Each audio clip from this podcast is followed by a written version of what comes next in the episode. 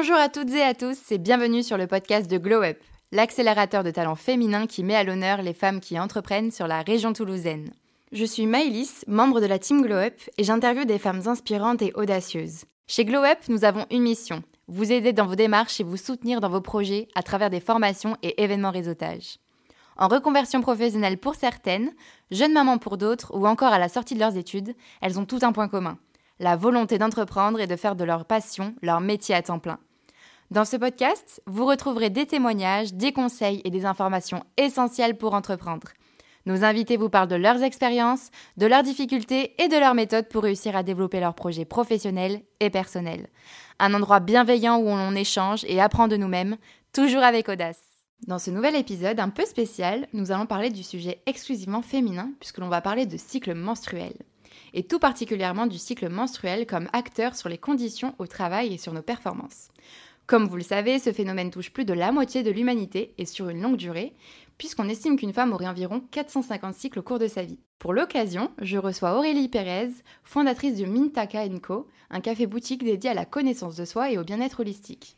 Je reçois également Marie Ville, fondatrice du podcast Ban Power et We Are Marie, une routine d'infusion liée au cycle menstruel. Elle est également consultante social media en freelance. Bonjour les filles, comment allez-vous? Bonjour Maëlys. Bonjour Aurélie. Bonjour Alice. Bonjour Marie. Je suis ravie de vous recevoir aujourd'hui euh, sur cet épisode pour euh, ce sujet un peu spécial euh, qui nous concerne toutes. Parlez-nous un peu de, de vous par rapport à ce sujet. Comment vous êtes intéressée au phénomène du cycle menstruel dans votre, dans votre activité et tout particulièrement lié à votre productivité? Alors ben, moi je m'y suis intéressée euh, personnellement suite à mes deux grossesses. J'ai eu des enfants il y a quelques années maintenant, vu que la première a 8 ans et demi.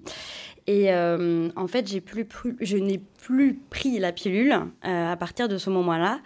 Euh, parce que c'était une solution qui me convenait plus. Et j'ai retrouvé mes cycles d'avant en fait d'ado quoi. Et qui étaient euh, assez différents euh, des cycles sous pilule. Parce que les cycles sous pilule hormonale sont sont assez éloignés de, des vrais cycles en fait. Ce sont des cycles recréés. Et j'ai pas du tout vécu la chose de la même manière. Il a fallu effectivement que j'apprenne à ré, réapprivoiser mon corps euh, d'une autre manière en fait et à le comprendre déjà. Parce qu'il y avait des moments où j'étais vraiment en dessous en termes d'énergie, d'autres moments où j'étais euh, super en calme, même un peu trop. Euh, voilà, je suis quelqu'un d'assez dynamique et des fois c'était un peu compliqué aussi. Donc il a fallu que je redécouvre mon corps et mes cycles, etc. Et c'est comme ça que je m'y suis penchée, que j'ai cherché de quoi lire sur le sujet et où j'ai trouvé bah, des solutions adaptées à moi. Et du coup, en voulant chercher un petit peu euh, à quoi étaient liées euh, ces fluctuations euh, d'hormones, mhm. est-ce que tu as trouvé pas mal d'informations sur Internet? Est-ce que tu as pu trouver les informations que tu voulais? Ou justement tu trouvais que ça manquait un petit peu à ce sujet-là? Ben, Des informations, oui. Au départ, c'était très SVT, quoi. Donc, la progestérone, etc. Donc, c'était chouette, mais ça me parlait pas dans mon quotidien, en fait. La théorie, je la savais, je l'avais appris. j'ai fait, je suis passée par le collège et le lycée, donc il n'y avait pas de souci, mais ça correspondait pas vraiment à ce que je ressentais. Donc j'ai dû, euh, au lieu d'aller dans des choses plus scientifiques, aller vers plus des témoignages et des littératures qui étaient soit liées à l'entrepreneuriat, soit plus au spirituel pour trouver des choses qui me correspondaient et qui étaient plus en adéquation avec bah, ce que je vivais moi. Et oui, j'ai trouvé des lectures euh, voilà, qui correspondent à ma vie et qui m'ont éclairée. Et je, sais pas si euh, j'enchaîne, mais, mais voilà, donc j'ai trouvé des femmes qui avaient, qui avaient pu témoigner, qui avaient fait ces recherches et qui, qui ont pu faire de la littérature sur ces sujets. Et c'est à partir de là que ma vie a changé. non, mais c'est vrai. non, mais c'est vrai, on se rend pas compte. C'est, je pense que on se pose pas vraiment toute la question. En tout cas, personnellement, je me suis jamais vraiment posé la question. Est-ce que mon cycle menstruel euh, joue sur ma productivité? Alors, joue sur mon humeur, ça c'est sûr. mais est-ce que ça va jouer sur mon travail, sur ma productivité, sur ma motivation aussi, en fonction des semaines et même des moments de la journée? Toi, est-ce que Aurélie, tu l'as senti? À quel moment tu t'es vraiment intéressée euh, à la question du cycle menstruel dans ta productivité ou même dans ton activité? Alors, la question du cycle menstruel, pour moi, elle est arrivée, je dirais, il y a 4 ou 5 ans à peu près. Euh, c'est un peu comme Marie sur une question de contraception en fait où en fait j'avais pas j'avais plus aucune règle pendant j'ai plus eu de règles en fait pendant une dizaine d'années à cause de ma contraception. Donc euh, j'avais aucun saignement du tout. Euh, et en fait à un moment donné où j'ai voulu remettre un peu de naturel dans ma vie je me suis posé la question de cette contraception hormonale. Et en fait j'ai eu envie de tout arrêter. Et du coup j'ai eu ce retour euh, de mes cycles menstruels et de mes règles. Et en fait, c'est vraiment là où j'ai commencé à, observer, à observer mon corps et à essayer de comprendre en fait ces cycles. Et du coup, euh, effectivement, j'ai pu observer euh, des changements sur mes humeurs et vraiment sur mon comportement au quotidien et sur ma manière d'aborder les choses. Et en fait, c'est vraiment à ce moment-là que tout mon rapport au cycle a changé et que j'ai pu, à partir d'observations et à partir de ressources que je découvrais sur le sujet, que j'ai pu vraiment euh, euh, soit adapter mon quotidien ou euh, en tout cas vraiment l'intégrer à mon style de vie, on va dire. Et du coup, par rapport à l'entrepreneuriat, bah, du coup, ça fait deux ans et demi que j'ai quitté mon dernier job salarié et que je suis entrepreneur. Et en fait, ce côté d'entrepreneuriat, ça m'a vraiment donné l'opportunité de modeler en fait mon quotidien et mon activité. En fait, j'avais cette flexibilité, cette liberté qui m'ont permis de mieux respecter mon cycle et de mieux respecter ma nature cyclique. Et du coup, ça a joué effectivement sur la productivité puisque à partir du moment où on s'écoute un peu plus, où on se connaît un peu mieux, ben c'est là qu'on peut avoir des, résultats euh, intéressants et où on peut vraiment euh, jouer avec ça en fait. Et justement, bah, vous avez parlé un petit peu de ce changement de vie dans votre activité, dans votre vie personnelle, quand vous êtes un peu intéressé, bah, vous êtes vraiment concentré sur ce sujet-là et que vous êtes intéressé à en connaître un peu plus sur euh, l'impact du cycle menstruel euh, sur, euh, sur notre vie de tous les jours. Bah, justement, quelle est votre expérience face au sujet? Est-ce que vous avez adopté ce modèle de comprendre son cycle menstruel dans votre vie de tous les jours, dans votre activité? Et même, est-ce que vous en avez fait, du coup, construit une, une activité entrepreneuriale autour, autour de ce sujet Alors, je dirais pas que j'ai construit euh, mon activité entrepreneuriale autour. Euh, pour moi, c'est euh, ça, peut le faire et je trouve que c'est une super idée, mais c'est possible pour assez peu de personnes en fait, au final. Dans la réalité, voilà, là par exemple, Aurélie était en train de faire son projet et du coup, elle avait aussi le temps, la possibilité et c'est génial qu'on peut le faire. C'est l'optimisation la plus totale. Mais après, évidemment, je, je voudrais pas que ça ferme certaines personnes qui ont des contraintes extérieur euh, à se dire bah ouais mais moi je peux pas en fait euh, moduler à ce point ma vie et du coup ben je peux pas écouter mon cycle.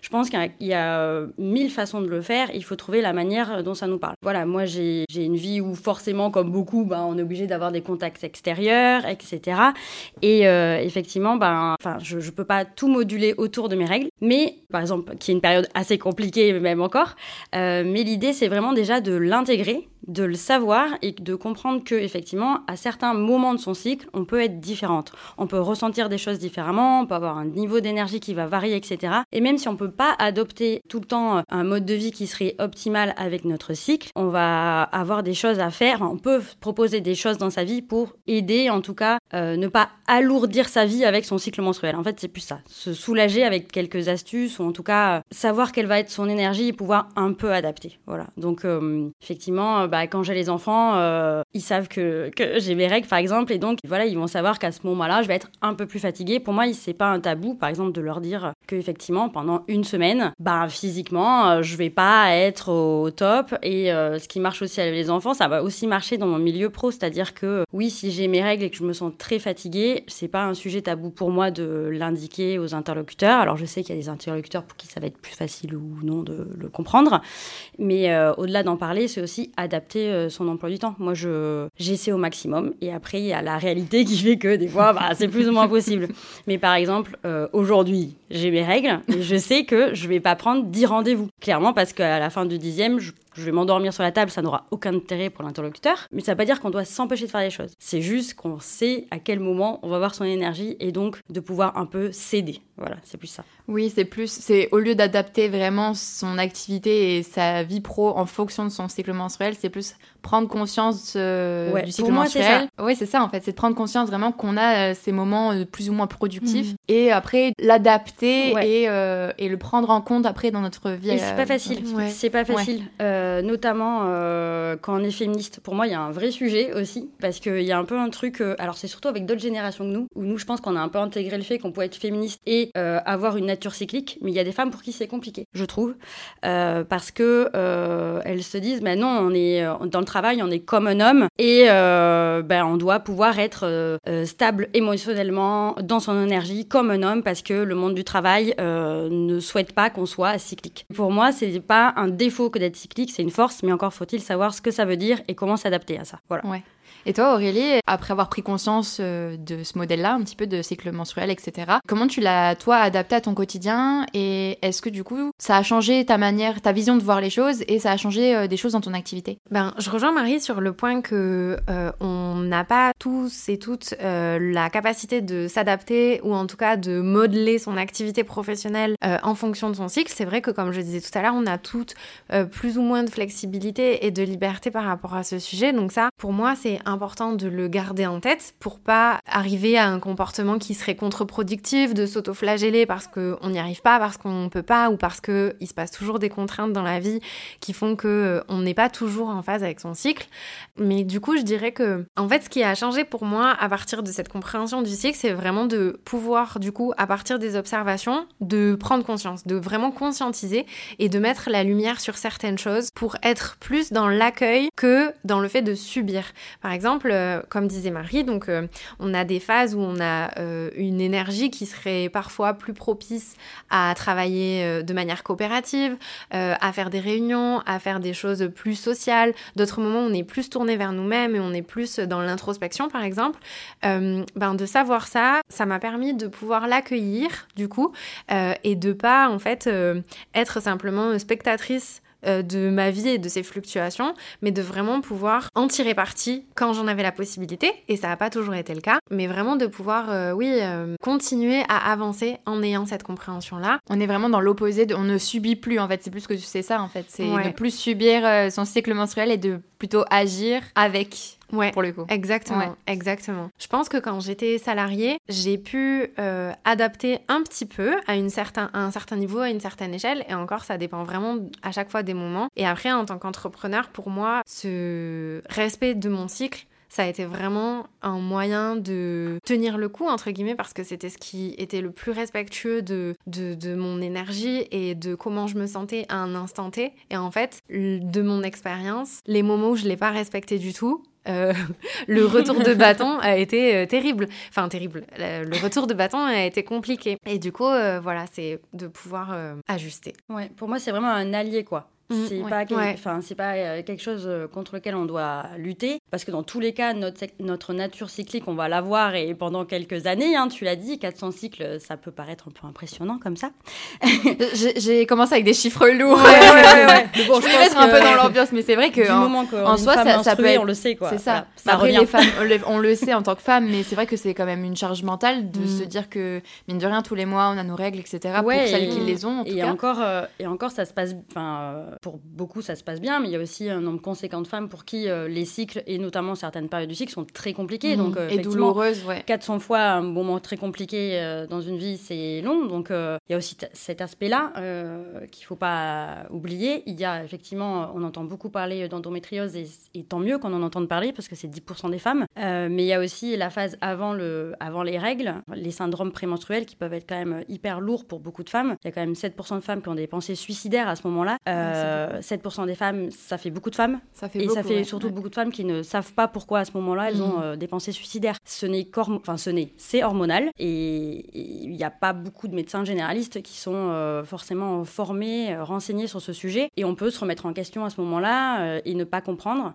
Et en fait, être au courant de comment on fonctionne de son cycle, ça répond aussi à beaucoup de questions, que ce soit sur le plan perso, sur le plan pro, etc. Donc, enfin pour moi, c'est vraiment un enjeu pédagogique fort de se renseigner sur son cycle et de le faire passer aux autres femmes. C'est un mm. outil, en fait, pour moi, c'est un coach le, cycle mensuel. C'est son coach euh, interne. mais même, euh, mais j'allais dire, pour rebondir sur ce que disait Marie, ça, c'est même au-delà des femmes et des personnes menstruées. Pour moi, c'est vraiment un sujet aussi qui est à être sensibilisé euh, pour les hommes, en fait, et pour les personnes qui ne sont pas menstruées. Je vois, il y a, c'était il y a trois mois à peu près, j'ai fait une présentation dans l'espace de coworking que je fréquentais, et j'ai fait une présentation sur le cycle menstruel et comment on pouvait l'intégrer dans son quotidien pro. Et en fait, euh, j'ai dans le public, il y avait à la fois euh, des personnes menstruées et des personnes non menstruées. Et en fait, c'était hyper intéressant parce que du coup, il y a vraiment eu des échanges. Et pour moi, c'est hum, au-delà de permettre aux femmes de s'approprier cette nature cyclique, c'est aussi de l'apporter à la compréhension des hommes ou en tout cas des personnes non menstruées, parce que du coup, il y a vraiment euh, des questions qui rejoignent euh, tous les genres en fait, et, qui interagissent et qui euh, ont des conséquences sur tout le monde. Et dans le milieu pro, au final, il y a à la fois la question de, dans mon activité professionnelle, à mon niveau personnel en tant qu'individu, comment je peux l'intégrer, mais il y a aussi dans tout l'écosystème professionnel, dans une entreprise, pas forcément que dans l'entrepreneuriat, mais dans une entreprise au sein de la famille, avec les amis. Et pour moi, c'est vraiment un sujet qu'il est important de, vulgariser et de démocratiser, enfin de banaliser plutôt, et vraiment de dédiaboliser en fait. Et voilà, et ça peut, ça peut vraiment euh, entrer dans toutes les, dans toutes les sphères, dans la sphère euh, de l'intime, dans un couple, vraiment. Euh. C'est ouais, c'est super important ce que tu dis, et, et, en plus je me rends compte même, tu vois, parce que pour nos auditeurs, j'ai commencé en plus en introduction de parler, donc c'était un épisode spécial euh, qui concernait, donc oui, les femmes, mais ça concerne les femmes dans les faits, puisque là, on parle de vraiment productivité et cycle menstruel. Mm. Mais bien sûr, comme tu le dis, Aurélie, c'est super important euh, d'en parler autour de soi et que bien sûr, la jante masculine soit au courant et euh, ait conscience mm. de l'importance du cycle menstruel et des enjeux que ça a aussi, je pense, surtout au sein des entreprises, etc. Mm. Et même, comme tu le disais, dans le cadre familial, ça a beaucoup d'enjeux et pour les, les objectifs futurs aussi, pour les projets, etc. Et je pense que c'est encore un chemin qui, qui est long à faire, mais pour pouvoir éduquer, je pense, l'ensemble des générations aussi. Et oui, parce qu'au final, du coup, les personnes menstruées, bon, du coup, elles sont touchées directement par le sujet, mais de manière indirecte, les personnes non mm. menstruées, tout le monde a dans son entourage euh, une épouse, une amie, une copine, une sœur, une fille euh, qui, à un moment donné, sera touchée par le sujet. Donc c'est vraiment. Euh, et qu'on arrête de banaliser et oh, ça va, t'as tes règles, non? Oui. je supporte pas cette expression. T'as intérêt non? Quand t'es fatigué ou quand t'es énervé ah, Arrêtez moi, je le prends pas si mal en Arrêtez ça. Ah non, c'est insupportable. Ah, ouais, mais je sais toutes mes très catégorique. Ça ah, c'est très catégorique. Moi, je, pense que c'est une manière très maladroite d'essayer de d'en parler peut-être, mais c'est vraiment maladroit. Pour moi, c'est une, euh, c'est encore une fois euh, l'expression d'un tabou et de, c'est la stigmatisation de tout oui, je pense que les ce qui est négatif dans. Et puis on a le droit d'être énervé que quand on a nos règles. Ouais, on oui, a tout le temps nos règles. Et puis, et puis comme si la, ah non mais. Vous la voyez pas, mais elle est énervée. Encore un débat. Pas mes règles, mais je suis en colère. Marie, t'allais, t'allais rebondir? Euh, ouais, pour moi, il y a un, c'est, c'est difficile ce sujet. Enfin, c'est difficile, c'est essentiel et pas évident ce sujet sujet en entreprise, mais il y a, il y a un véritable, une véritable thématique. Parce qu'à la fois, euh, oui, en, termes, enfin, en tant que manager, on manage aussi des femmes souvent, hein, on manage rarement que des hommes, après dans des secteurs très très particuliers. Et donc savoir que euh, bah, les personnes qu'on va manager sont cycliques, pour moi c'est important. Mais encore une fois, c'est toujours pareil, il y a toujours cette peur de se dire si je suis une femme, je veux pas que être cyclique joue en ma défaveur. Parce que ça me mmh. renvoie à ma nature de femme et c'est compliqué. Et je l'entends très bien, c'est une crainte que je comprends très bien. Mais pour moi, c'est... Euh, c'est des questions qu'on est en train de dépasser. Parce qu'aujourd'hui, un manager qui ne comprend pas ça, qui ne comprend pas que les femmes sont cycliques, c'est quand même un manager supra vieille école et qui ne voit pas l'humain derrière les personnes qui managent. Hmm. Donc oui, il a des personnes qui managent qui sont des êtres humains et euh, dont des femmes qui sont cycliques. Et oui, ça joue sur leur productivité potentiellement. Et donc il faut peut-être s'y adapter, en tout cas s'y intéresser et peut-être en parler avec elles. Il y a des femmes avec qui bah, ça sera un gros no-go d'en parler parce qu'elles voudront pas, parce que euh, ça, elles se sentent pas concernées parce que peut-être que bah, là, elles sont sous contraception hormonale et elles n'ont pas du tout euh, ces sensations-là. Et c'est hyper ok, mais en tout cas que ça soit un sujet qui puisse être accueilli. Et euh, une femme que j'ai rencontrée qui fait des interventions dans des grands groupes euh, sur cette thématique-là, du cycle au travail, qui est Judith Castro, et c'est notamment via son livre que je me suis vraiment intéressée à ce sujet. Elle intervient et les hommes sont hyper à fond dans ces interventions et changent leur manière d'aborder ce sujet, en tout cas l'abordent déjà avec leurs collaboratrices, mais repartent aussi avec des outils dans la manière de mmh. l'aborder parce que c'est pas évident pour un homme parce que oui, effectivement, le t'as tes règles ou quoi, typiquement, bah du coup, si, si on est un homme, qu'on est manager, qu'on veut aborder cette question, on sait qu'on va pas balancer un t'as tes règles ou quoi parce qu'on sait que ça peut énerver un peu euh, les, les, gens. Mais comment l'aborder en fait? Il y a vraiment toute une euh, déconstruction et une reconstruction sociale à aborder euh, sur ce sujet-là et c'est un vaste sujet, mais c'est super qu'on puisse commencer à le faire ensemble. Voilà. Bien sûr. Et tu parlais tout à l'heure en plus de féminisme et je rebondis sur ce que tu dis. c'est vrai qu'il y a certaines femmes justement qui se battent depuis, euh, depuis des années et des décennies euh, sur justement euh, l'équité entre hommes et femmes, l'égalité des droits, égalité même de, de traitement. Et c'est vrai que pour le coup, ça peut être difficile de, de jauger entre le fait que oui, on veut être égaux, mais le problème c'est que physiquement, on l'est pas. Donc ça, bah, c'est compliqué. Tu, l'as dit euh, même dans ton propos il y, a, deux secondes, c'est entre équité et égalité. Mm. Voilà, c'est tout le propos. Pour moi, encore une fois, il faut pas forcer celles qui veulent pas en parler pour qui c'est pas une thématique où elles se sentent concernées. C'est ok parce qu'il y a des moments de la vie où même moi, quand j'étais beaucoup plus jeune, enfin j'ai 90 ans, mais à la vingtaine, c'était pas du tout un sujet pour moi ces questions-là et je me sentais pas euh, spécialement concernée et c'est ok. Enfin, c'est aussi un cheminement. Mais euh, maintenant, de nier ma nature cyclique, ça serait contre-productif en fait. Voilà. Mais c'est vraiment un peu un féminisme des années 80 où euh, ces euh, femmes des années 80, on fait tout, on peut tout faire, on est Wonder Woman, on doit affronter les choses de plein de faces et on, on avance. Voilà. Et ça, c'est une vision, je pense, qu'aujourd'hui, on a un peu remis en cause. En tout mhm. cas, on n'est pas tout le temps comme ça. Et c'est OK d'être des fois plus vulnérable. Et même, c'est super des fois d'être un peu plus vulnérable que ça. Ouais, des fois, mais ça veut pas dire la est... girl boss, c'est pas en fait, Mais on est des girl boss. Mais des fois, on est des girl boss fatigués. Voilà. et c'est ok d'être sous un plaid avec une bouillotte et de bosser comme ça en fait. Il n'y a pas de sujet. La semaine d'après, on sera avec nos épaulettes, ok? Mais euh, de pas accepter ces moments un peu down, pour moi, c'est, ce, comme disait Aurélie, c'est euh, après se prendre un contre-coup et ça peut être un peu violent. Voilà. Donc, euh, vaut mieux essayer de s'écouter et d'être ok avec le, fait d'être de temps en temps un peu plus vulnérable. C'est pas très grave. Oui, et puis surtout, là, on, parle beaucoup du fait qu'on est plus vulnérable à un certain moment du cycle, qu'on a des moments de down, que l'énergie est pas toujours propice à être hyper productive et hyper concentrée et hyper à fond. Sauf que ça, ça concerne de manière générale une partie du cycle. Mais ce qu'il faut bien comprendre, c'est que au-delà des règles et au-delà du syndrome prémenstruel, ben, il y a toute une autre phase euh, du cycle où là, justement, c'est vraiment le moment où on peut y aller à fond et où on va avoir cette énergie, ou en tout cas, on va, avoir, on va y avoir accès, on va pouvoir s'y connecter plus facilement, être plus facilement en lien avec les autres, euh, on va être peut-être plus inspiré, etc. Et du coup, euh, pour moi, c'est aussi considérer cette nature cyclique c'est en fait c'est avec les deux pendants, c'est avec le pendant un peu plus vulnérable et avec le pendant un peu plus euh, badass quoi.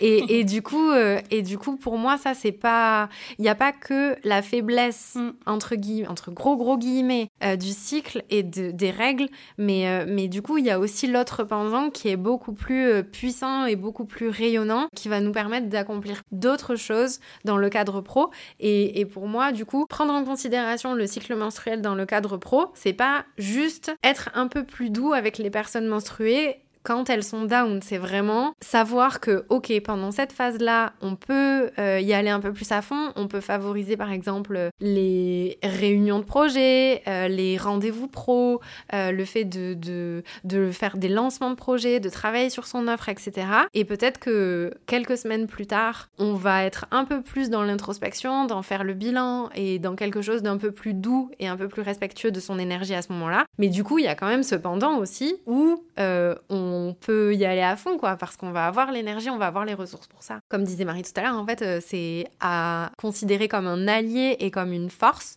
fait d'être cyclique et pas simplement comme euh, une vulnérabilité ou un moment de faiblesse en fait. Et euh, du coup c'est marrant parce que vous parlez toutes les deux de phases. Euh, c'est bien parce qu'on va du coup on va un peu découler pour un peu expliquer à nos auditeurs pour tous ceux qui connaissent pas encore vraiment les différentes phases du cycle menstruel. Donc les filles je sais pas si vous connaissez donc le livre de Gaëlle Badassari Kiffe ton cycle où elle, justement elle aborde le thème du cycle menstruel. Donc c'est un livre dans lequel elle encourage surtout les femmes à bien connaître leur cycle pour pouvoir mieux vivre et vivre avec. Elle parle notamment de quatre cycles différents et quatre phases différentes euh, du cycle. Est-ce que du coup vous les connaissez? Est-ce que vous pouvez nous expliquer un petit peu, Marie? Euh, Oui, bon pour moi ça a été vraiment une révélation de le voir en quatre temps. Euh, donc euh, Gaëlle le voit euh, comme une sorte de vague sur laquelle on surfe, c'est quatre phases, donc elle les a nommées. Et Judith Castro, dont je parlais juste avant, fait le parallèle, elle avait des saisons. Donc après c'est pareil, il y a des choses qui parlent, il y a des choses qui parlent pas, faut juste trouver la manière qui vous correspond. Voilà.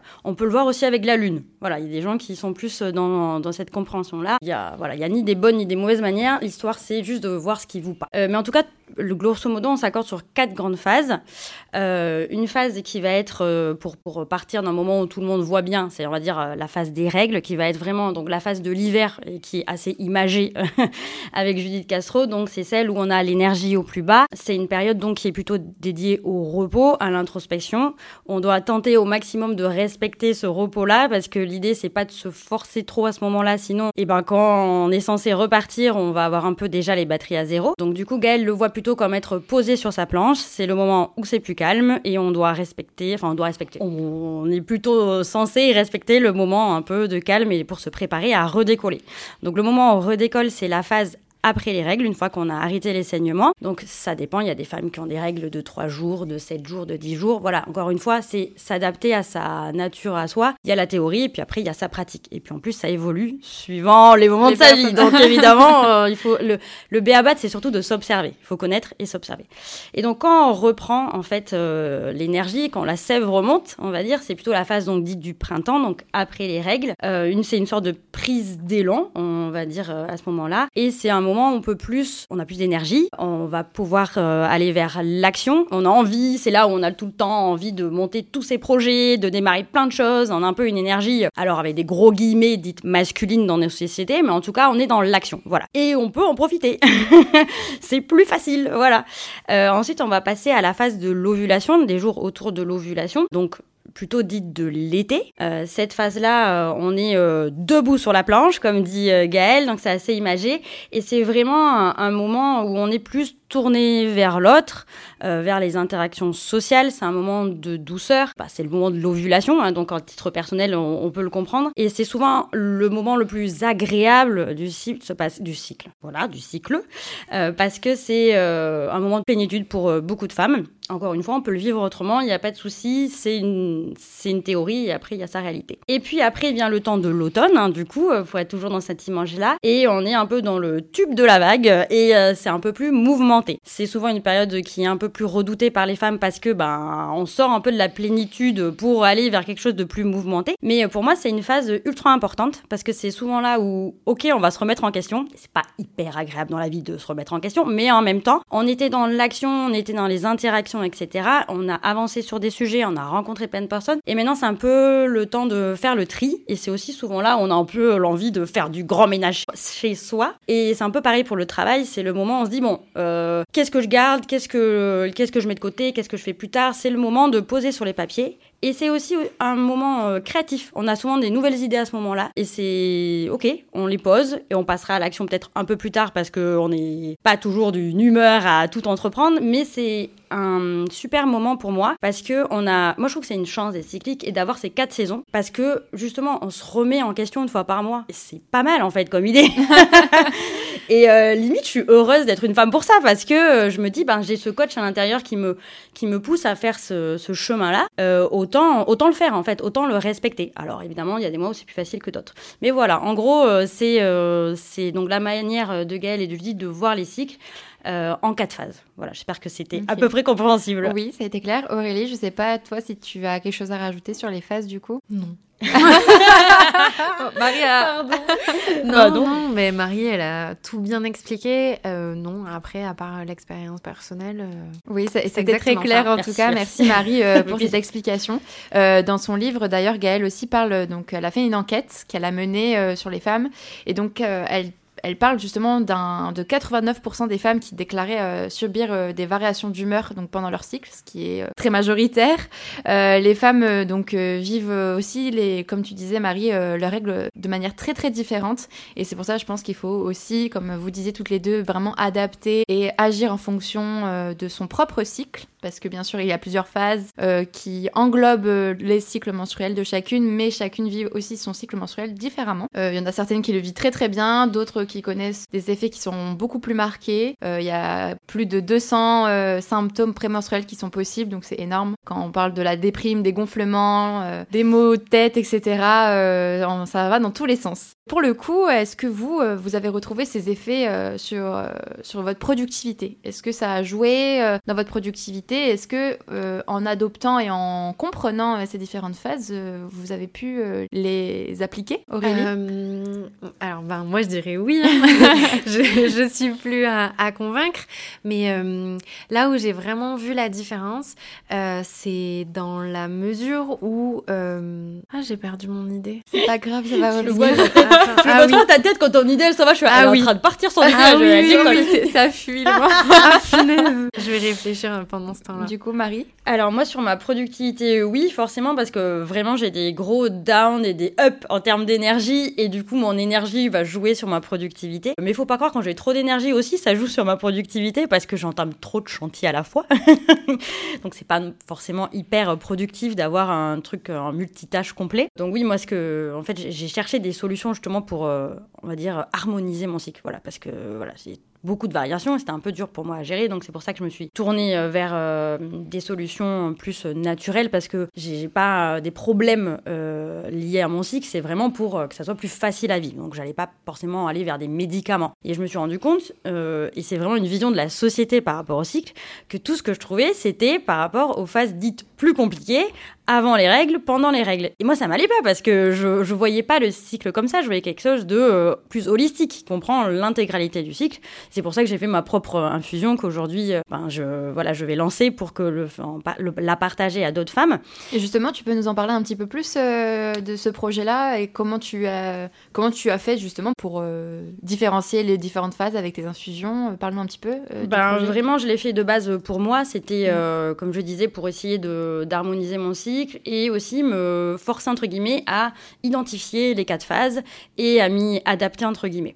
Donc euh, j'ai beaucoup lu, je me suis beaucoup renseignée. Je suis quelqu'un qui de base aime bien tout ce qui est euh, phyto et Aurélie encore plus. Donc là aussi on se rejoint sur beaucoup de choses.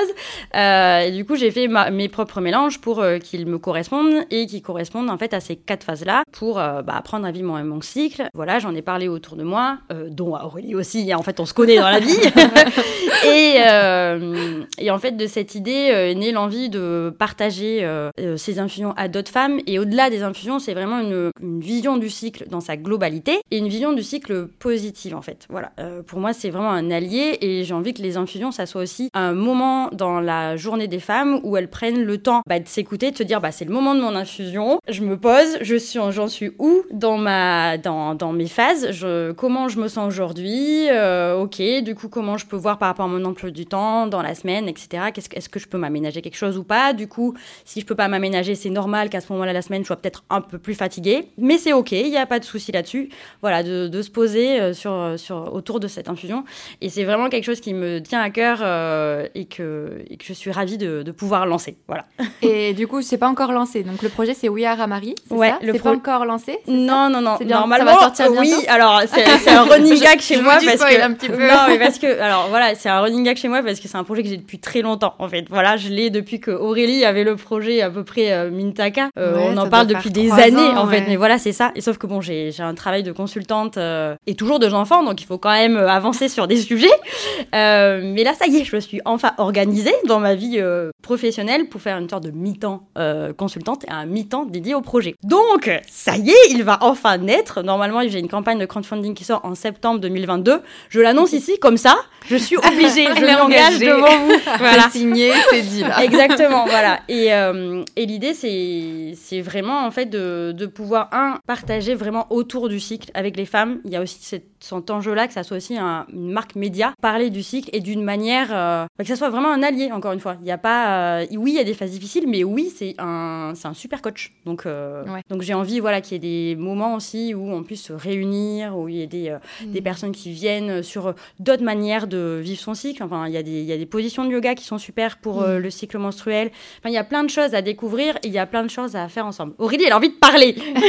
Aurélie, dis-nous que t'as retrouvé. en fait, euh, comme elle disait Marie, à partir du moment où on a la meilleure compréhension du cycle et où on sait potentiellement ce qui peut se passer, ce qu'on peut ressentir, on peut aussi chercher les outils qui vont venir soit adoucir les symptômes qui vont être compliqués ou douloureux, soit euh, renforcer les situations ou les contextes qui vont être euh, positifs. Et du coup, comme elle disait Marie, il y a des positions de yoga qui peuvent adoucir euh, le SPM, qui peuvent adoucir les douleurs pendant les règles. Il y a de la phytothérapie avec des plantes qui, qui vont vraiment euh, être adaptées à tout ça. il y a des relaxations, il y a des... comment ça s'appelle Des objets... Non, des objets électriques qu'on peut mettre au niveau des ovaires qui vont venir calmer les douleurs. Enfin, il y a vraiment beaucoup de de, solutions et d'aide pour ce qui se passe euh, de positif comme pour ce qui se passe d'un peu plus euh, désagréable, on va dire. Et en fait, euh, quand tu posais la question de savoir si cette compréhension du cycle, ça avait eu des effets sur ce qu'on pouvait vivre au quotidien, sur la productivité, pour moi, ça a vraiment été ça. Ça a vraiment été de me dire, en fait, ça a calmé d'une certaine manière les effets un peu plus compliqués et ça a renforcé, ça a vraiment souligner tout ce qui pouvait être positif dans euh, le reste du cycle qui ne concernait pas les phases des règles ni les phases de SPM. Et du coup, à partir de là, euh, ça laisse la porte ouverte à, à beaucoup plus d'harmonie et d'équilibre en fait. Alors que quand on n'en a pas conscience, ben on prend les choses comme elles viennent et on sait pas forcément quoi faire parce qu'on comprend pas et du hmm. coup ça. Ben, on peut repartir sur l'image de la vague en fait de Gaëlle, c'est-à-dire que si on comprend pas, on se prend la vague dans pleine face et en fait c'est un peu dur. Hmm. Alors que l'idée c'est de surfer dessus. Hmm. C'est exactement pareil que pour un accouchement, hein, pour celles qui ont accouché, on nous dit il faut accueillir la vague, sinon ça va faire mal. ben, c'est pareil, en moins violent, mais enfin ça dépend pour euh, qui encore une fois. Apprendre à surfer, bah déjà ça sort, ça s'apprend. En fait, on n'est pas mm. hyper éduqué sur le sujet. Euh, veux dire que la première fois qu'on a des règles, on nous dit pas tiens apprends à surfer. On le découvre plus tard ou on le découvre jamais aussi. Donc mm. euh, c'est un apprentissage, ouais. Et justement, je rebondis sur ce que tu dis, Marie. Comment on pourrait faire, par exemple, pour les, les, filles ou les femmes qui aimeraient justement se renseigner sur ça, apprendre à connaître leur cycle? Comment on fait pour connaître son cycle et comment on fait pour s'adapter aussi à son cycle? Pour moi, il y a plusieurs choses. Depuis le début, on parle beaucoup d'observation. Et pour moi, c'est la première chose en dehors de... Enfin, même si on n'a pas euh, euh, lu des ouvrages à ce sujet, même si on connaît personne qui s'y connaît, juste de s'observer à partir du premier jour des règles, par exemple, observer l'humeur, observer le niveau d'énergie, observer, euh, il y a des symptômes physiques aussi, si on a mal quelque part, euh, mal à la poitrine, mal euh, dans le bas-ventre, etc. Il y a aussi des hum, matérialisations plus physiques, par exemple sur l'aspect de la peau, l'aspect des cheveux, le corps qui peut changer aussi, qui peut gonfler ou paraître un peu plus mince, etc. Donc pour moi, ça passe par toute une phase d'observation de ça, de ce qu'on ressent, et ensuite, en fait, à partir de cette observation, on peut reconnaître des schémas, des choses qui reviennent. Et du coup en fait c'est vraiment cette histoire de cycle en fait qui va revenir d'un mois sur l'autre. Et du coup à partir de là ben mieux connaître pour pouvoir potentiellement anticiper les choses. Et après euh, de, de plus en plus il y a vraiment beaucoup d'ouvrages à ce sujet. Il y a des podcasts il y a des comptes Instagram il y a des personnes qui en parlent. Euh, il y a des événements aussi à ces sujets. Il y a même des boutiques spécialisées euh, sur les règles sur les menstruations sur le cycle. Il y en a une qui a ouvert à Toulouse qui s'appelle je vais pas savoir le dire. Ra ranouté? Ranuté Parce que c'est ça. Ranuté. Ouais. Désolée si on écorche vos. Ouais. euh, y a, je chercherai, je mettrai en barre d'infos. Il y en a une à Paris qui s'appelle PemLab aussi, qui a, hum, je sais pas si elle a ouvert ou si elle va ouvrir, mais je l'ai vu passer sur Instagram aussi. Il y a des marques comme celle que Marie est en train de, de lancer qui vont dans le sens de cette sensibilisation. Je sais aussi qu'il y a des personnes qui font euh, des ateliers de sensibilisation, que ce soit en entreprise euh, ou dans des lieux plus euh, à destination des plus jeunes, comme des lycées ou des collèges. Et donc pour moi, il y a beaucoup de ressources accessibles.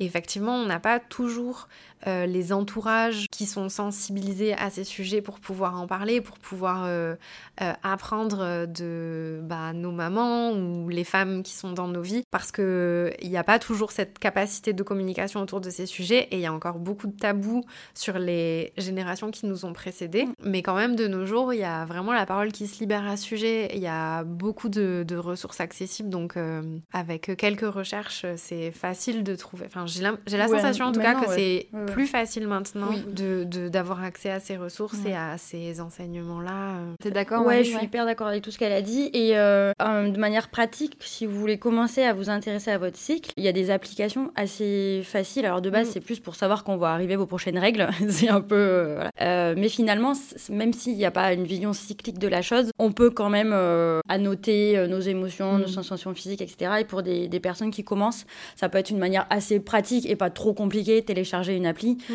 Pour donner des noms, il y a Flow, Clou, qui sont quand même je connais les, deux, les deux plus connus et qui sont pas mal. Après, un carnet, un crayon, ça marche aussi pour celles qui sont moins dans le digital. Mais évidemment, c'est la première. Enfin, c'est quelque chose d'assez facile, accessible euh, financièrement aussi, que, de, que de le faire. Mais après, il faut, faut se lancer. Quoi. Et puis pour euh, les plus créatives d'entre nous, il y a aussi euh, plein de do-it-yourself pour fabriquer ce qu'on appelle une roue des lunes ou un cadran autour des lunes. Je connais pas du tout. Tu peux en fait, nous expliquer un petit peu ce que c'est ouais, en fait, on utilise souvent le, les lunes pour parler des règles. Donc, c'est pas tant par rapport à la lune, à l'astre.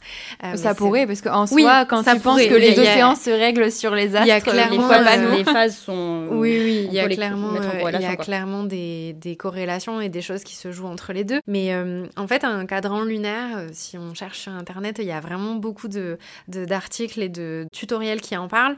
En fait, un cadran lunaire, ça se présente sous forme de disque, où il y a plusieurs disques qui sont attachés par leur centre, par une attache parisienne, par exemple. Et l'idée, en fait, c'est de superposer à la fois les jours du mois, donc sur le disque le plus grand, par exemple. Ensuite, sur le disque du milieu, on peut superposer les règles en fait.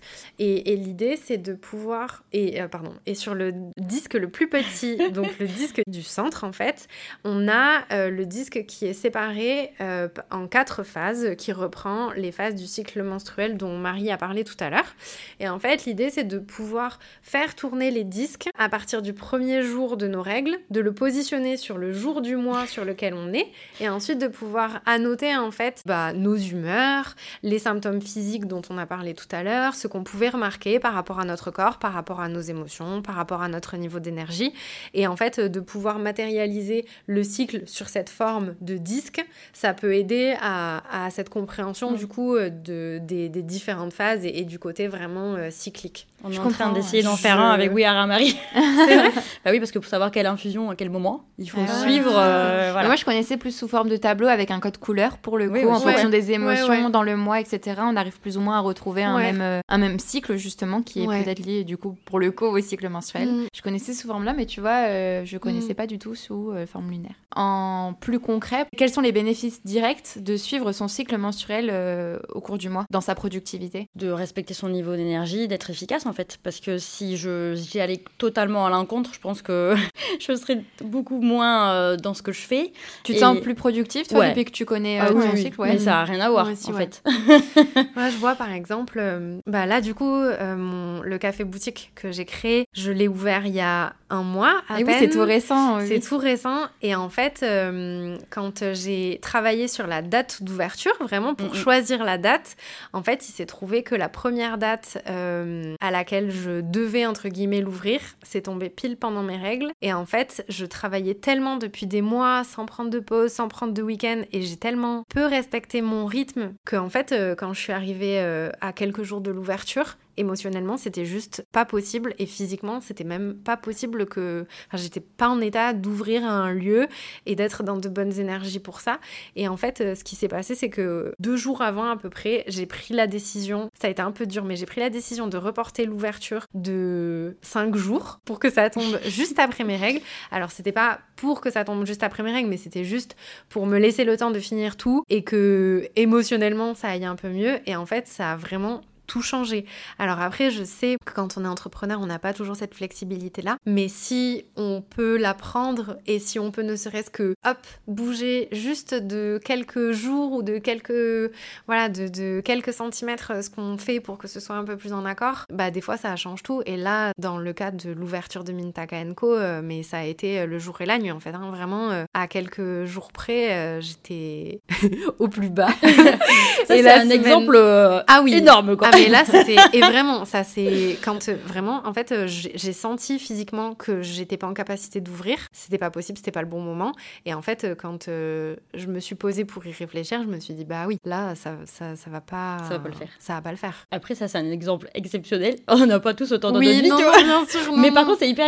Enfin, on, ah comprend hyper bien. Après, pour des choses peut-être un peu moins incroyables, comme l'ouverture de café boutique, tu vois.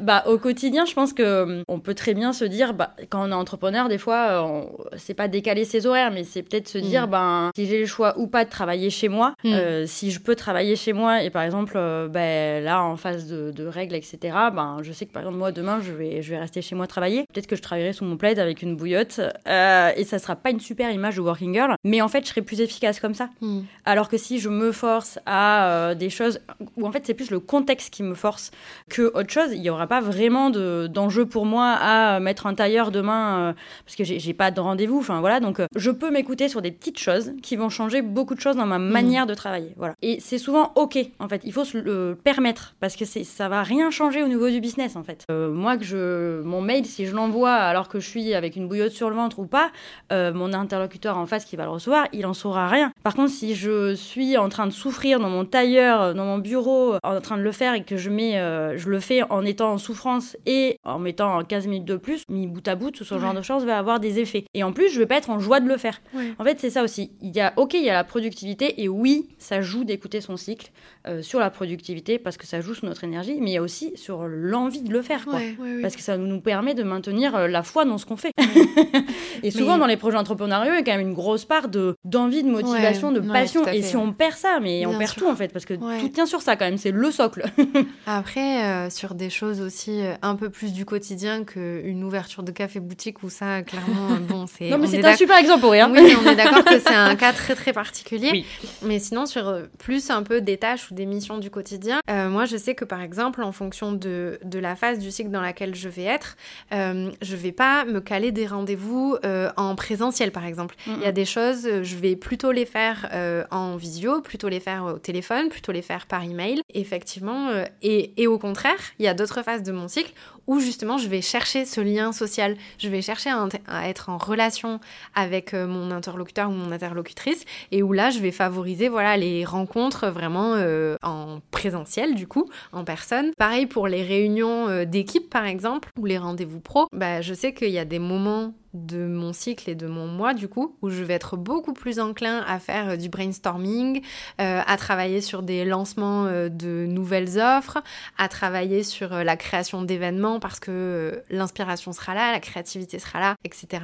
Et du coup, sur un peu plus des du quotidien, j'essaie, en tout cas à titre personnel, je sais qu'on n'en a pas tous la, la possibilité, mais j'essaie de, d'organiser mon agenda sur le mois en fonction de ça. Et pareil, s'il y a des choses que professionnellement je peux pas toujours adapter, ben des fois ça va être ça va se jouer plus sur le côté personnel. Par exemple, je sais que quand je vais être un SPM ou euh, pendant mes phases de règles, ben je vais travailler de la même manière parce que bah des fois j'ai pas la capacité de tout adapter et de tout chambouler juste parce que j'ai mes règles. Mais par contre, euh, ben je vais peut-être euh, pas caler des dîners avec mes copines, mm. je vais peut-être pas sortir en boîte et voilà et je vais peut-être me caler des week-ends un peu plus tranquilles et ça aussi euh, quelque chose qui a beaucoup joué, ça a été d'en parler et d'ouvrir cet espace avec mon partenaire, avec mon conjoint, et d'ouvrir cet espace au sein du couple. Euh, ça peut toucher à la fois le professionnel et aussi le personnel. Et en fait, euh, ben lui, il sait, il sait, il comprend et je suis à l'aise pour en parler, il est à l'aise pour en parler. Et du coup euh, il sait que des fois euh, ben quand euh, il y a des chamboulements émotionnels, il s'inquiète pas par exemple. Parce que il sait que ça peut être lié à mon cycle menstruel et que ça va finir par passer et que c'est OK en fait de, de laisser évoluer les émotions comme ça. Et pareil pour le travail, il sait que par exemple quand j'ai mes règles, et eh ben des fois il vient m'aider au café parce qu'il sait que je vais être un peu un peu plus fatiguée. Et du coup en parler avec son entourage, ça peut aussi leur permettre à eux de nous aider quand on en a besoin ou en tout cas d'être présent, d'être euh, soutenant et soutenante. Et ça, ça peut aider aussi. Il n'y a pas que la sphère pro en fait. Enfin, tout est lié. Tout est lié, bien sûr. Bah ouais, évidemment. par contre, si on travaille avec des collègues féminines, le problème c'est qu'on va avoir nos règles en même temps au bout d'un moment. Ça, c'est un phénomène qui est étudié, mais qui. Enfin, non, justement, on, on le voit, mais on n'a pas encore étudié et on n'explique pas mm. pourquoi nos règles se synchronisent. S'harmonisent avec Ouais, exactement. Et mm. donc. Souvent, quand on a euh, plusieurs femmes sous le même toit aussi, ça, ça le fait. Et normalement, on s'aligne sur la femme la plus fertile. Ah. donc, pas sur notre maman, quoi. Ah on va décaler maman. Pardon à, toutes les mamans. on décale quand on devient fertile, euh, ouais, ouais. Et ça aussi, enfin, je trouve que. En fait, il y a mm. plein de choses à découvrir sur les cycles menstruels. Mm. Mais du moment que je trouve qu'on cherche, qu'on en parle entre nous, et eh ben, c'est déjà un grand pas et qu'on s'écoute aussi. Voilà. Ouais, qu'on s'écoute. C'est la, la, la, mm. la, première chose, c'est s'écouter et accepter la chose accueillir et se faire voilà et on veut le voir comme un allié euh, comme un compagnon qu'on va voir pendant plusieurs années. Donc mm. autant euh, le prendre par la main et pas se battre avec. Autant cohabiter au mieux quoi. C'est clair. et euh, c'est marrant parce qu'on le retrouve aussi tous ces effets là dans les domaines par exemple sportifs puisque pour le coup moi j'ai lu que c'est Pierre Hugues Higonin donc qui a fait un doctorat à l'université Claude Bernard à Lyon qui a mené une thèse justement sur les effets du cycle, du cycle menstruel sur les facteurs de performance dans le football à haut niveau. Donc pour le coup il a fait beaucoup test sur une équipe féminine de la S Saint-Etienne pour justement mesurer l'agilité, la vitesse, la force et même la vivacité des joueuses. Et en fait, il s'est rendu compte vraiment qu'en fonction du cycle mensuel, le coach allait adapter en fait justement euh, des entraînements assez différents pour mettre aussi euh, en avant leur humeur et euh, leur confiance en soi. Ça a vraiment optimisé les 24 joueuses et il y a eu vraiment plusieurs leviers sur lesquels ils ont joué pour ben, optimiser leurs résultats et, et, apparemment sur, sur ces tests-là, ça a vraiment fonctionné sur le long terme. Euh, donc pour le coup, ça marche aussi euh, sur les domaines sportifs, etc. Et résultat, pour le coup, plus, bien sûr, concret, euh, ça fonctionne aussi dans le sport, donc c'est pas à négliger. Pourtant, qui, on pourrait se dire un milieu où parler de son cycle menstruel, ça va être une faiblesse de fou, ça. Surtout dans le football, qui est de mm. base en fait, en plus un sport qui est quand même majoritairement masculin. Et au final, ça peut être du coup, comme on le disait mm. tout à l'heure, comme vous le disiez toutes les deux, c'est vraiment une force de pouvoir mettre en avant le cycle menstruel. C'est soit on est très fatigué, soit justement on est euh, oui, une badass, comme disait Aurélie. Appelons le chat Ah, non, mais je suis d'accord. L'une des questions qu'on se pose, je pense, c'est comment on peut euh, adapter ou alors faire comprendre quand on est bah, entrepreneur par rapport à son entourage dans le travail, mais dans, aussi dans le cadre personnel, ou alors quand on est en entreprise, comment justement aborder ces sujets-là, comment faire en sorte que justement le, le, sujet du cycle menstruel soit plus un sujet libéré? Est-ce que vous avez, euh, vous, remarqué des choses ou est-ce que vous avez des conseils? Alors, pour moi, sur le côté personnel, déjà. Euh, les applications dont parlait Marie tout à l'heure, il y en a certaines, et peut-être la plupart, j'en connais qu'une seule, mais qui ont des fonctionnalités de partage du cycle. Et donc je sais que, par exemple, donc mon copain a téléchargé l'application et il a accès à mon cycle. Donc, ah, donc il sait quand est-ce que je vais avoir mes règles. Et, et c'est pas il l'a pas fait dans un but de contrôle, mais il l'a fait dans un but de compréhension. Et, et ça, je trouve ça génial, par exemple. On veut tous un mec comme ça, euh, Aurélie. Ouais, ouais, je confirme, il est vraiment top, Baptiste. Tout le monde sait comment il s'appelle maintenant. il y a des, il y a des, voilà, il y a ah, des petits outils qui peuvent, au-delà du fait de d'ouvrir l'espace et de d'ouvrir les discussions avec nos entourages, il y a des outils aussi qui peuvent nous accompagner et les accompagner dans cette connaissance et dans cette compréhension aussi. Euh, pour le côté entreprise euh, pour moi, il y a une responsabilité des entreprises et une responsabilité des managers dont parlait Marie tout à l'heure. Pour moi, c'est pas tant aux salariés à dire "Eh, venez, écoutez, euh, j'ai mes règles et il faudrait qu'on adapte quelques trucs dans l'entreprise." Pour moi, c'est aux managers et aux entreprises ou en tout cas aux directions bah, de prendre les sujets et de s'en occuper aussi. Et je trouve ça chouette qu'il y ait des intervenants et des intervenantes mhm.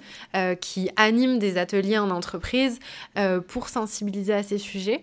Et après, pour moi, il y a plein de petites choses qui peuvent être euh, mises en place. J'ai pas d'exemple hyper précis pour illustrer ça, mais... Bah, justement, un exemple très précis, dans l'espace de coworking où, où tu étais, il y avait des protections ah menstruelles, des choses comme ça. Et en fait, de rendre visible à disposition, voilà, mm. de rendre visible le, fait que les femmes soient cycliques, euh, enfin une partie des femmes soient cycliques, ben, pour moi c'est hyper important et ça fait partie du fait que ça ne soit plus un tabou. Et si c'est plus un tabou, on peut en parler. Si on peut en parler, on peut adapter et on peut en faire une force, etc. Donc des fois c'est des petites choses visuelles qui peuvent euh, juste rappeler qu'on est dans une société où euh, quasiment la moitié de la population est cyclique, voilà. Mm. Et, et, que ça soit pas un problème Voilà, que ça soit au contraire en disant, limite à la fin, j'aimerais que les hommes ou les personnes qui n'ont pas la menstruation disent, ah là là, elles ont vraiment de la chance d'avoir un cycle. oh Qu'est-ce que j'aimerais être à leur place? ah les j'adore ça. Non, non, non, mais bon, mais un peu quand même en fait, tu vois. Et euh, pour moi, c'est un peu des choses comme ça où euh, de pas hésiter à en parler à mes enfants, euh, que mon fils soit mm. au courant, que ça soit du coup un, un homme quand il va grandir qui n'ait pas de tabou sur le sang ou qui sache déjà qu'il y a des phases cool du cycle aussi, qui n'est pas une vision du cycle comme un truc un peu bizarre des femmes que je comprends pas trop. éduquer vos, vos éduquer nos, nos, filles évidemment parce qu'elles aussi, bah, ça va leur arriver potentiellement, enfin voilà, et, et nos fils aussi, parce que parce que là il y a une étude qui est sortie, il faut que, faudra qu'on ait les chiffres, mais qui montrait que à l'adolescence, les garçons avaient une vision du cycle euh, horrible. Et euh, alors, je ne mm. veux pas dire un chiffre faux, mais c'était entre, entre 40 et 70%. Ok, la précision n'est pas là. Mais un chiffre vraiment énorme qui disait que le, les règles les dégoûtaient, que les mm. femmes qui avaient les règles les dégoûtaient. Enfin, vraiment, il y avait vraiment un sentiment de gros rejet. Alors qu'on a l'impression qu'on en parle et que voilà, mais en fait, il y a quand même, c'est quand même quelque chose qui vient de loin. Enfin, le sang des femmes, c'est quand même un sujet. Mm. Et je recommande du coup les livres d'Élise Thiebaud sur, ce, sur cette thématique, euh, ce Simon sang, etc., qui revient sur pourquoi le sang des femmes est vraiment un sujet qui est très compliqué. Enfin, compliqué. Tu vois, qu'il y a une véritable historique et euh, mm. qui dégoûte encore beaucoup. Et c'est très lié à ça, en fait, le problème du cycle et qu'on n'en parle pas, c'est parce que c'est lié au sang, à la vision du cycle comme euh, les règles. Et les règles qui sont sales, voilà, de la femme impure qu'on doit chasser quand elle a ses règles. Et en fait, tout est lié à ça. Et euh, je pense qu'on pourrait quand même essayer de le dépasser et, et de, de, parler du cycle aussi d'une manière plus positive pour que on, dépasse ce cadre de la femme, son cycle égale son sang qui est sale. Après, tu, tu, en parlais déjà tout à l'heure. En fait, on a, il y a beaucoup, surtout les jeunes génération, ou alors euh, je pense que c'est déjà un sujet dont on se pose pas vraiment de questions et même on pense pas mm, mm. Euh, quand on est plutôt jeune et qu'on n'y est pas non plus confronté pour le coup, euh, surtout dans le cadre du travail. Je pense que beaucoup de gens ont encore la vision des règles depuis les cours d'SVT en fait de l'école et en fait on n'est pas allé plus loin et même les hommes comme ça les concerne pas directement, ben ils se sont ils se sont arrêtés peut-être à là aussi et aux a priori qu'ils ont eu à ce moment-là. Et puis pour moi il y a aussi en fait ce sujet c'est incroyable parce que quand on s'en empare ça va encore beaucoup plus loin en fait.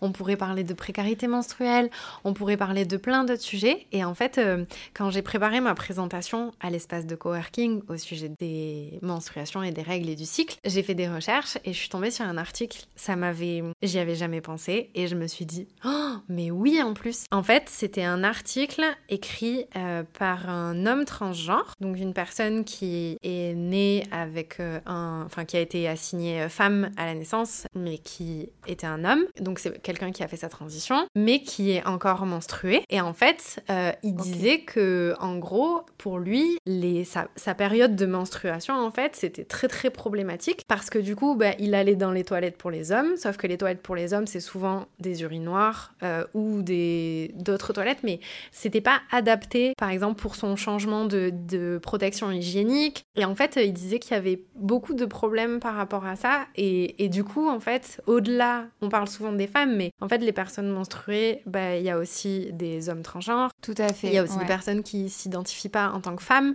Euh, et, en fait, ça va encore plus loin que ce qu'on peut imaginer des fois quand on n'est pas forcément sensibilisé euh, à, l'identité de genre. Enfin, il y, a beaucoup de choses. Et pour moi, c'est vraiment un sujet politique quasiment, en fait. Mhm. Mhm. Au-delà d'un sujet euh, de, enfin, ah bah, les règles, de société. Quoi. Les règles, c'est un sujet politique. Ouais, ouais, ouais. sociétal politique. Après, le sujet va, en tout cas, sur la bonne voie pour euh, avoir une liberté, un peu plus euh, mm. d'expression et pour qu'on puisse un peu plus, euh, que tout le monde se sente concerné. Comme tu parles aussi, c'est pour les personnes transgenres, etc.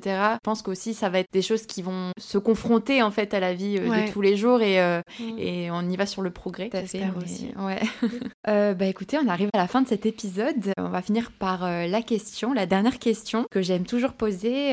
donc, quel serait vous votre conseil pour nos auditeurs et nos auditrices pour connaître euh, bah, son cycle menstruel et pour euh, faire en sorte de l'optimiser euh, avec sa productivité Ben, je dirais un peu ce qu'on a répété pendant l'épisode, mais s'observer, s'écouter, se faire confiance et ne pas hésiter à en parler. Ne pas hésiter à en parler et à ouvrir les sujets parce que pour moi, c'est vraiment en ouvrant ces terrains d'expression en fait qu'on pourra vraiment démocratiser ces sujets, arrêter d'en faire un tabou et que ça deviendra une norme. C'est peut-être pas le mot la norme, mais que ça deviendra quelque chose euh, de d'accepté plutôt que quelque chose qui est rejeté, qui, est, qui est synonyme de uniquement de douleur et de choses compliquées quoi. Et je compléterai peut-être en disant aussi de s'éduquer sur ces sujets mmh, par les lectures et aussi trouver la manière euh, qui vous parle de voir votre cycle, que ce soit la vague, les saisons, qui quand même parle à beaucoup de gens, les saisons, euh, la lune, enfin peu importe, mais de trouver quelque chose sur lequel ça soit facile pour vous de vous imager votre, votre mmh. cycle pour que cette partie-là soit facile en fait. Si ça devient très compliqué de voir son cycle, on, ne va pas y prêter attention en fait. Mmh. Faut, faut trouver la manière euh, dont vous pouvez entrer sur ce terrain-là par une appli, par un cahier, un crayon, par la lune, peu importe, mais que ça soit adapté à vous, parce qu'il y a le, tout, c'est de trouver sa façon et que ça vous serve à vous au concret. Et peu importe si c'est pas la même méthode que celle qui est prônée, etc. Mm. Euh, c'est votre cycle, vos sensations, et il faut que ça vous corresponde. Et si vous, en fait, euh, en phase avant les règles, vous êtes au taquet, et eh ben tant mieux. et euh, mais le tout, voilà, c'est de s'éduquer. Pour moi, si je rebondis sur ce que tu dis, s'éduquer et s'observer pour faire sa propre méthodologie. Voilà. C'est ce que je rajouterais aussi, c'est de pas rester que sur la théorie qu'on peut lire dans un livre, parce que ben je pense qu'il y a autant de cycles qu'il y a de personnes menstruées et il y a autant de, de façons de le vivre qu'il y a de personnes qui les vivent. Et il y a la théorie qui apporte un certain lot de, connaissances, d'enseignements, euh, d'expériences. Mais en fait, euh, rien ne vaudra jamais plus que sa propre expérience et sa propre réalité parce que c'est à partir de ça qu'on peut vraiment adapter et trouver son harmonie et son équilibre. Et pas en essayant d'appliquer, ouais, mhm. pas en essayant de calquer ce qu'on peut lire dans un livre qui a été écrit par je ne sais qui. Donc, qui a un contexte, un cadre, qui a oui, un corps ça. différent. Voilà, c'est ça, des expériences différentes et des fois une culture différente, un pays différent. Donc, euh, faut se faire confiance. voilà. Super. Bah écoutez, on arrive à la fin de cet épisode. Euh, je vous remercie les filles euh, d'avoir participé et d'avoir partagé aussi vos expériences sur ce sujet qui était très intéressant. J'espère qu'il aura su inspirer tous nos auditeurs. Donc je vous remercie aussi à vous qui écoutez ce podcast. N'hésitez pas à suivre Glow Up sur nos réseaux sociaux que je vous mets en barre d'infos. Je vous mets également en barre d'infos les informations pour aller suivre Marie et Aurélie sur leurs réseaux sociaux. On se dit à très bientôt pour un prochain épisode. Merci les filles. Merci. Merci Maëlys.